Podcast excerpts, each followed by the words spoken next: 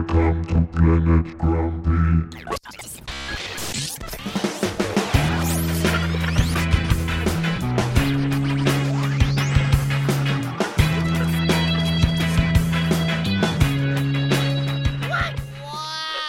Willkommen auf Planet Grumpy.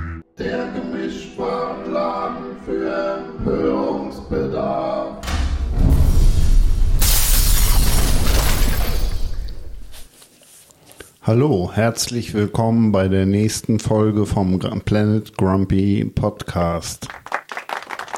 Danke, danke. Hier sind wie immer wieder Thomas? und Marc. So, wir haben ja letztes Mal darüber geredet, wie wir uns kennengelernt haben. Ich habe mich gefragt, was hat dich eigentlich zur Fotografie getrieben? Ich meine, ich weiß, wie ich zur Musik gekommen bin. Aber was rockt dich bei der Fotografie? Und wieso heißt du Webrock? Sehr gute Frage. Die Fotografie hat mich schon als, ähm, als Jugendlichen, als Jugendlichen ähm, fasziniert. Ich habe mir, Gott, ich war 15 oder so, in meinem ersten, nach meinem ersten Ferienjob habe ich mir eine Kamera gekauft, eine Praktika Super TL 1000. Oh je. Na, DDR-Produkt, da kannst du mit dem Panzer drüber fahren und das Ding funktioniert immer noch. Und die funktioniert auch wirklich immer noch. Steht bei Sind mir im die Regal. wirklich so robust, wie gesagt wird? Die sind so robust, wie gesagt wird. Du kannst wirklich ohne Witz jetzt einen Nagel damit in die Wand schlagen. Überhaupt kein Problem. Das Ding arbeitet weiter. Also sie sind wirklich robust. Kann man nicht anders sagen. Dann ist die Fotografie irgendwann eingeschlafen bei mir und ähm, kam dann. Ähm, ich habe mich mit einem Bekannten unterhalten, der mir dann Fotos gezeigt hat von irgendwelchen Hochzeiten, die er fotografiert hat und hat mir dann seine Nikon D70 in die Hand gedrückt. Und äh, Das war aber schon eine digitale. das war dann eine digitale, deswegen D70 ähm, oder dies, deswegen das D. Und ähm, ja, dann hat mich das Fieber einfach nochmal gepackt. Ich habe mir dann auch diese D70S, das Nachfolgemodell davon gekauft.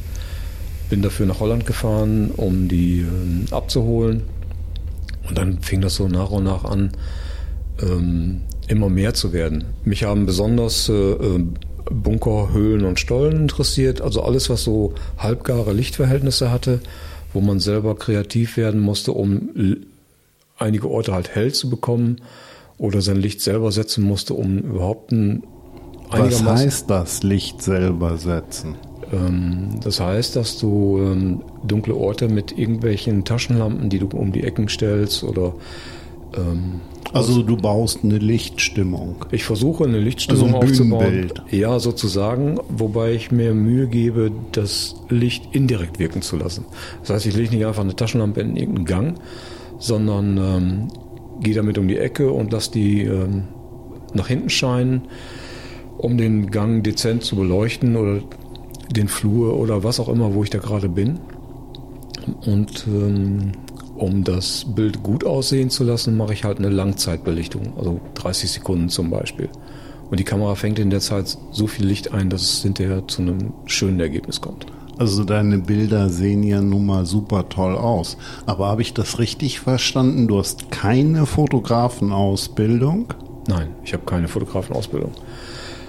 Ähm, ich schaue sehr viel bei, bei anderen Fotografen und ähm, habe mich einem örtlichen Fotografen, äh, Fotoclub angeschlossen hier in Detten.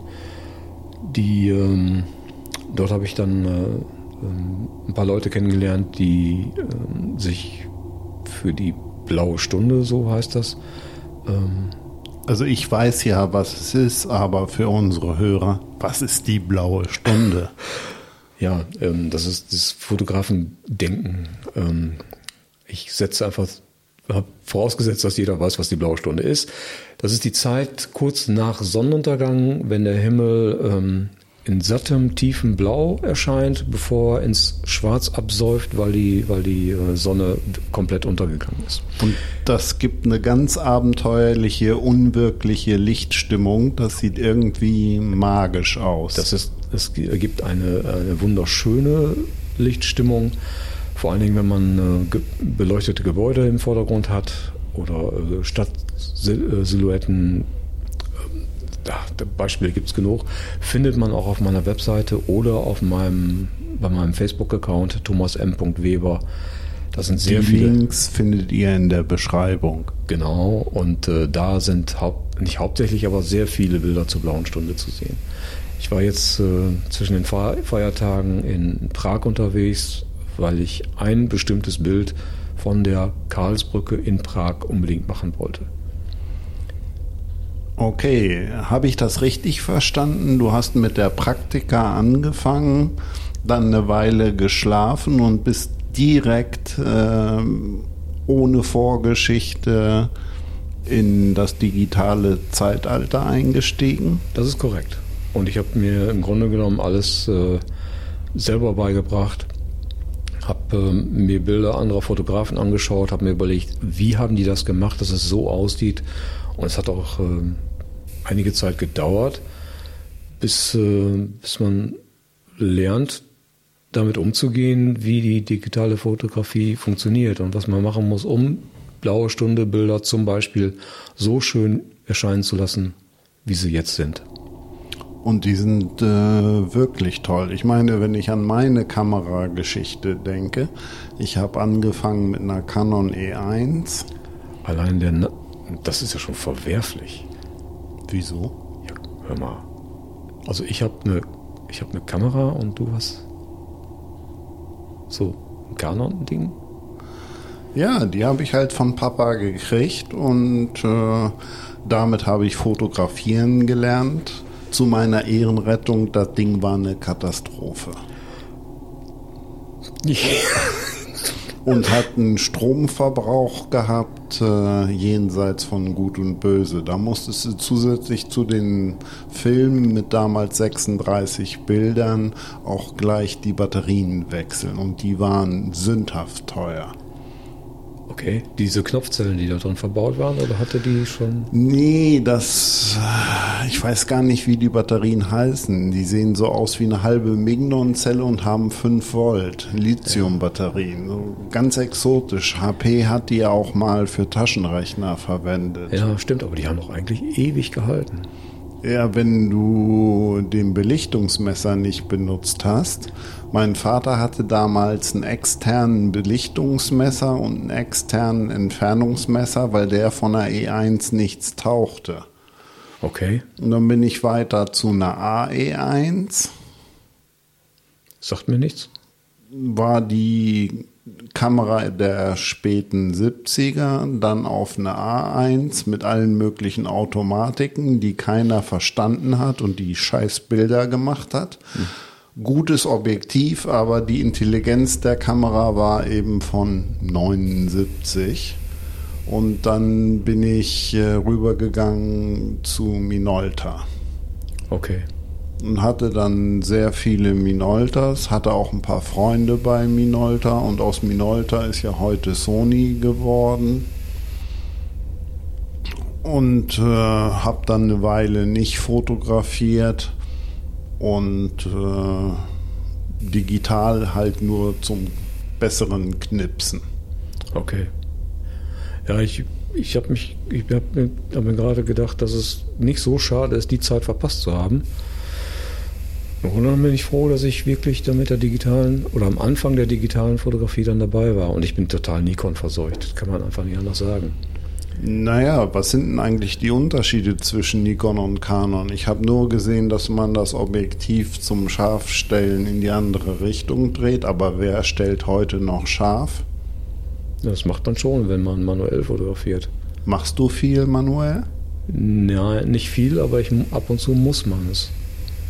Wenn Zum Beispiel? wenn's, ähm, wenn der, wenn der ähm, Autofokus es aufgrund der Lichtsituation nicht mehr schafft, scharf zu stellen, weil einfach zu wenig Licht da ist. Und äh, die haben auch, hörte ich, einen besseren Prozessor für die Bildverarbeitung drin. Ja, da kommen ja ständig neue, neue äh, Prozessoren, äh, Prozessoren raus oder diese X-Speed-Bildverarbeitung, wie es bei Nikon heißt.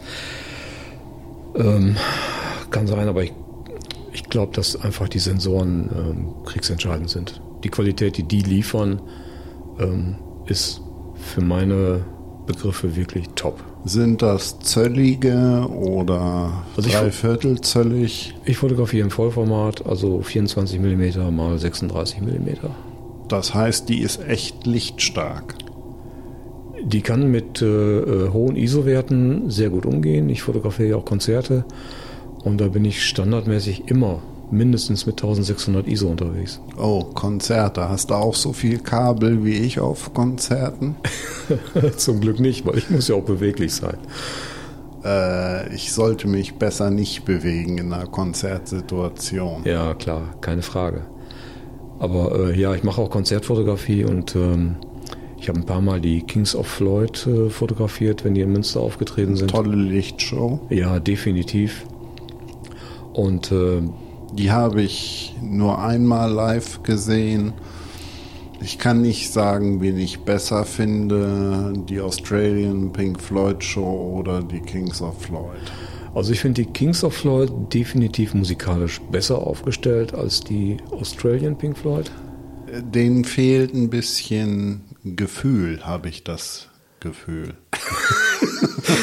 Aber die Lichtshow ist bei den Australiern besser.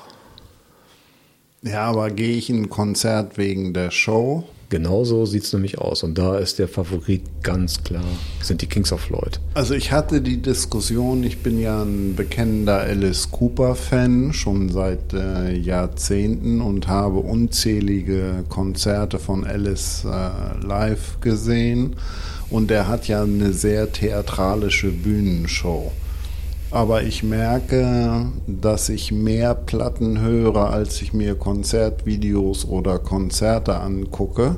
Die Show ist lustig, die ist cool, aber das ist halt ein guter Musiker, der mit der klassischen Bandbesetzung, Bass, drei Gitarren und äh, Gesang und Schlagzeug immer wieder neue Songs rauskriegt. Ja. Und die fassen halt an. Und eine Lichtshow ist toll, aber fasst nicht an. Ja, es kommt drauf an. Ich habe als Jugendlicher die äh, The Wall in, in Dortmund gesehen, in der Westfalenhalle. Und ähm, die Musik an sich ist schon cool, kann man nicht anders sagen. Nicht umsonst ist. Wie oft habe ich die gehört? Ja, ich höre sie ständig immer noch. Die habe ich mir in England 78 als Kassette gekauft. Dazu ein Walkman und nach einem halben Jahr habe ich den, die zweite Kassette gekauft, weil die erste war ausgenudelt, die war durch. Ja, ja.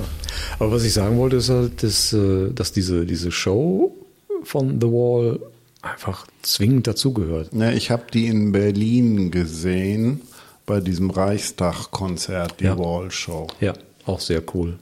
Warst du da? Nein, leider nicht. Ich habe die nur einmal, also die alte Pink Floyd Crew habe ich wirklich nur einmal gesehen.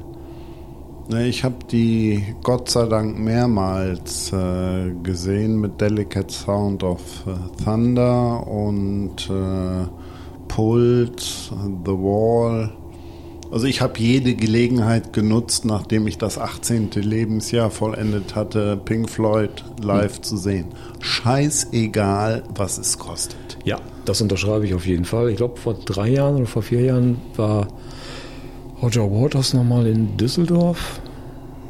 Ich weiß gar nicht, was die Karten gekostet haben, aber der hat keine guten Kritiken gekriegt.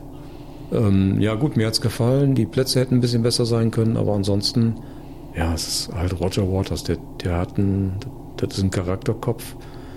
Dem äh, Schöne Formulierung.